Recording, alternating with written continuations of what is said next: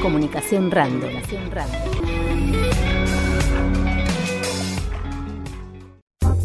Vamos a hablar con una referenta de las juntas vecinales de acá del oeste, Soledad Anselmi. Tenemos el placer de que nos atienda en esta mañana. ¿Cómo estás, Sole? Buen día.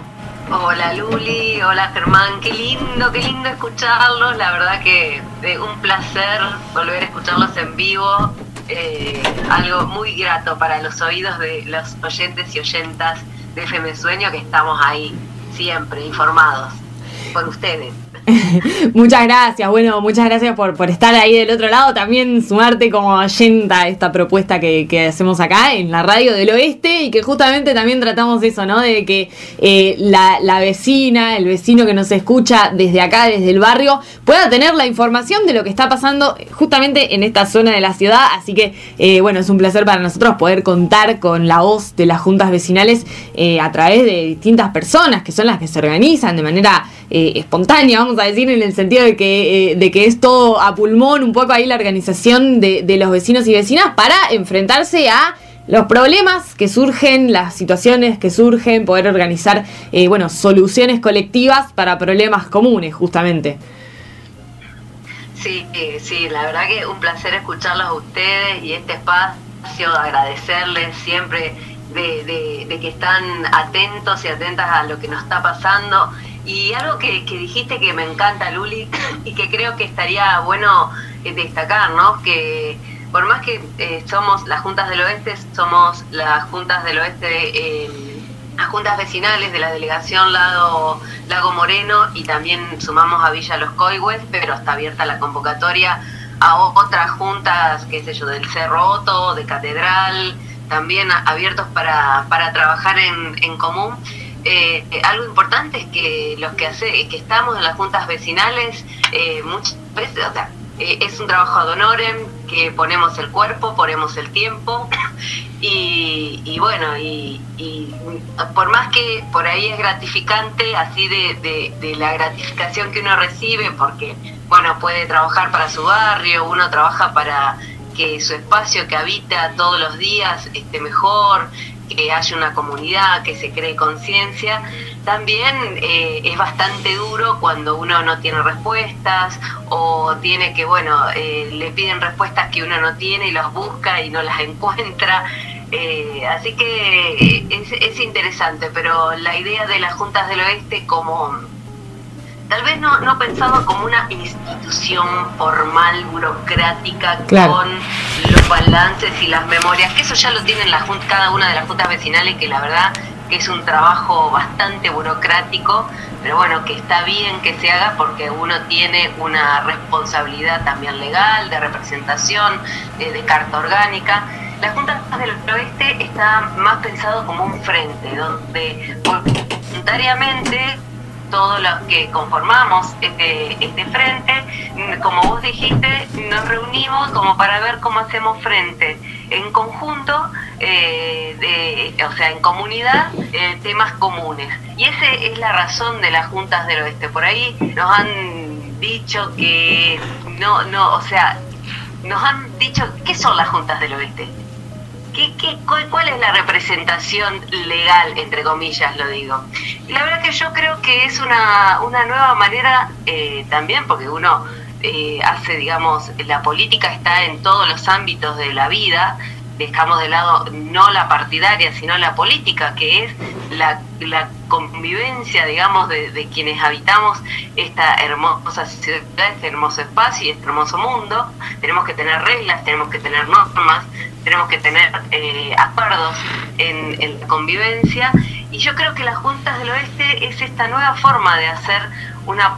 política donde nos reunimos para poder pensar juntos cómo dar una solución, una acción a, a lo, que, a lo que nos interesa, que es eh, poder vivir en, en, un espacio además eh, privilegiado, porque la verdad que somos privilegiados. Y yo recuerdo eh, palabras que, que, ha dicho el intendente en, varias oportunidades,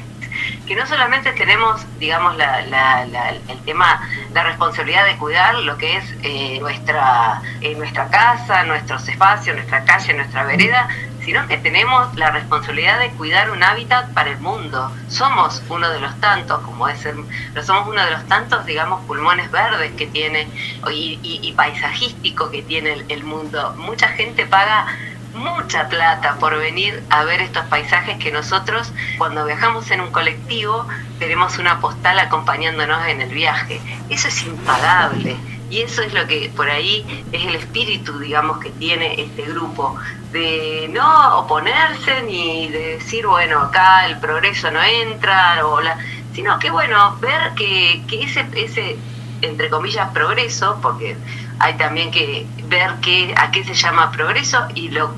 lo hablamos todo el tiempo con, en, el grupo, ¿no? Eh, que esas mejoras o para la convivencia vayan en acuerdo con, con, el medio ambiente, con el medio, donde el contexto donde hemos decidido y tenemos el privilegio, te vuelvo a repetir, tenemos el privilegio de vivir. Por eso el, el tema de, de, las juntas del oeste eh, creo que es una, una nueva eh, perspectiva y que estamos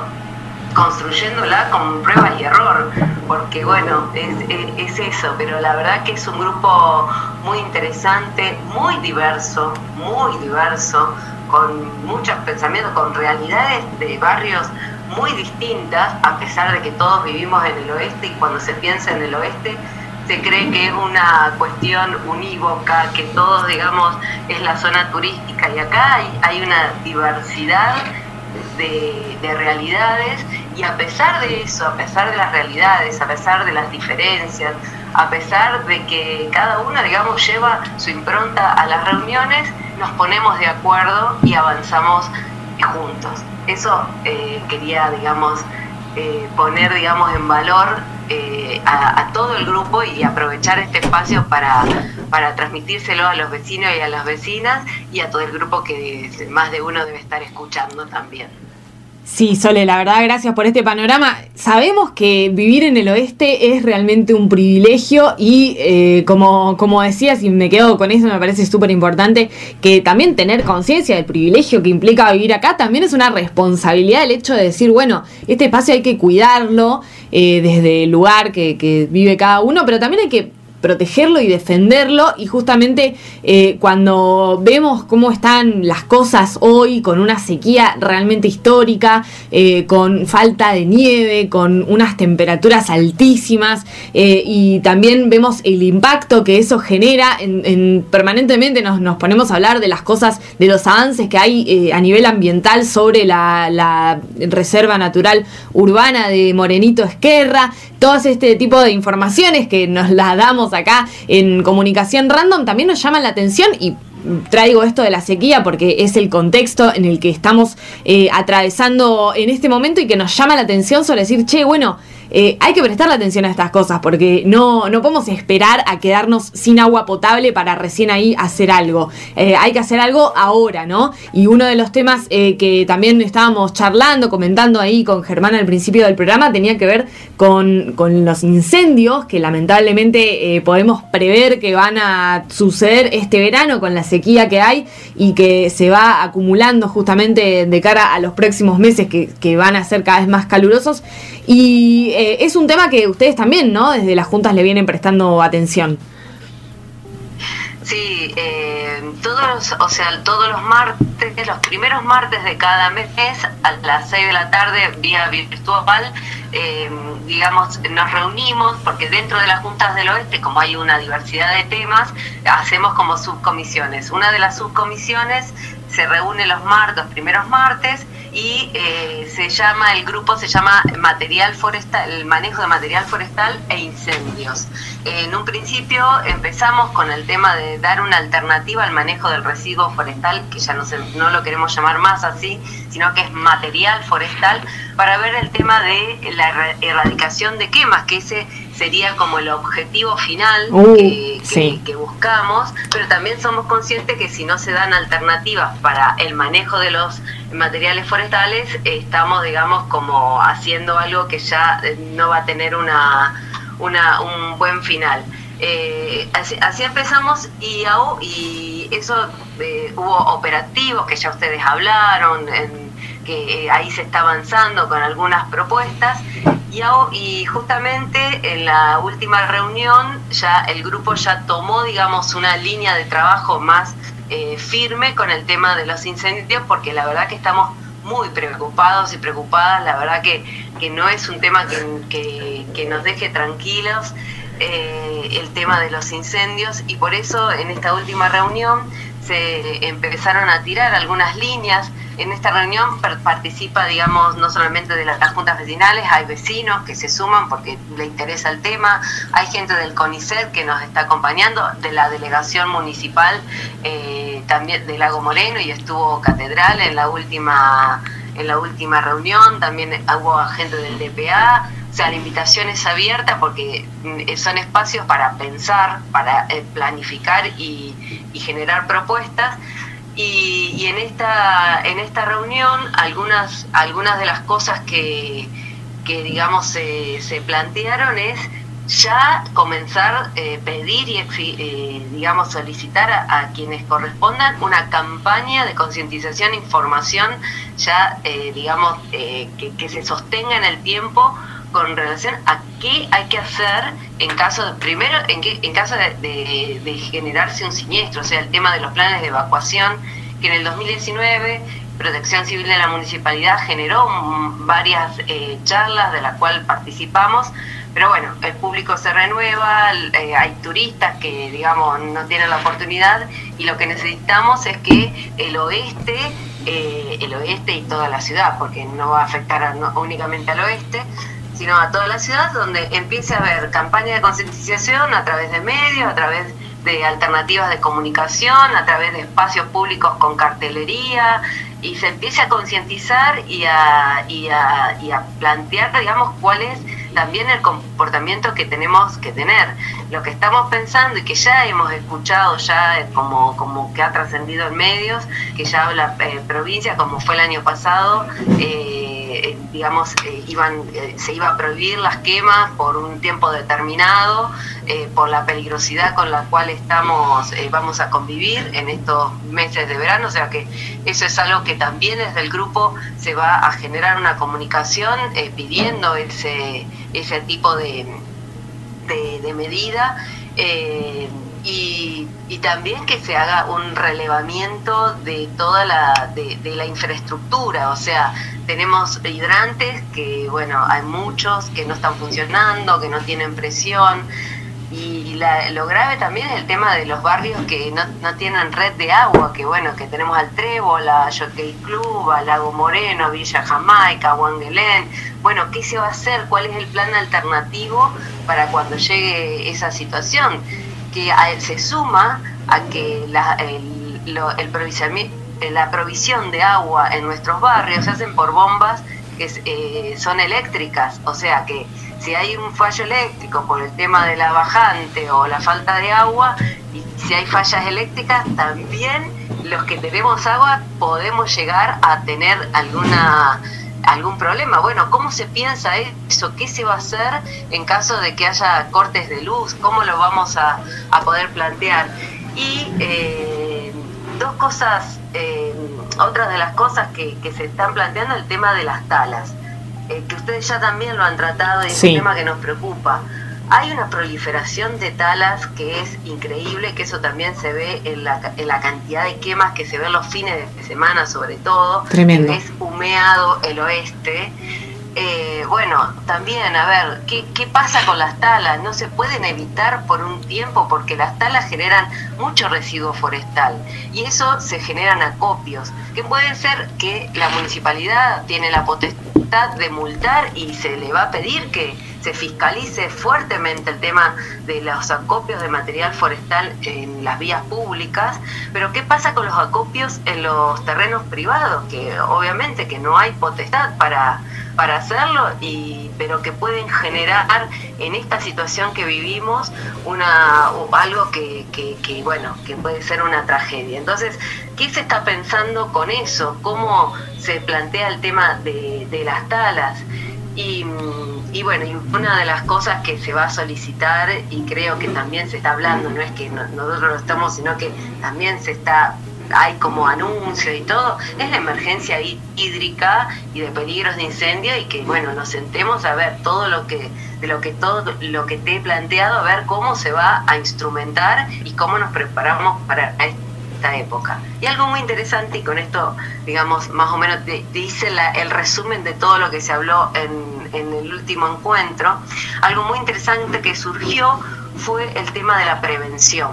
O sea, cómo prevención, eh, la actitud de las personas, etcétera, sino cómo se, se hace eh, la, prevención en el sentido de eh, tener gente que esté mirando si ocurre, que sé yo, ve una, una columna de humo y ya se dé aviso. Bueno, ¿cuáles son los mecanismos que tenemos nosotros? y además con la eh, ahí lo escuchaba a Otano en el oeste y toda la ciudad hay 9.000 hectáreas más todas las zonas de parques nacionales todos los refugios las montañas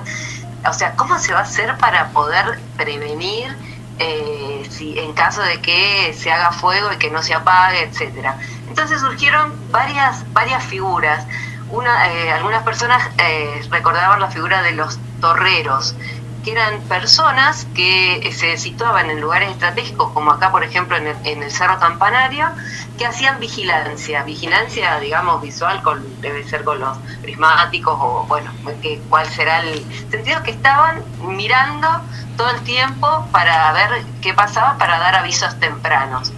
Otra de las cosas que también se planteó es, bueno, ver qué, cámaras hay y cuáles están destinadas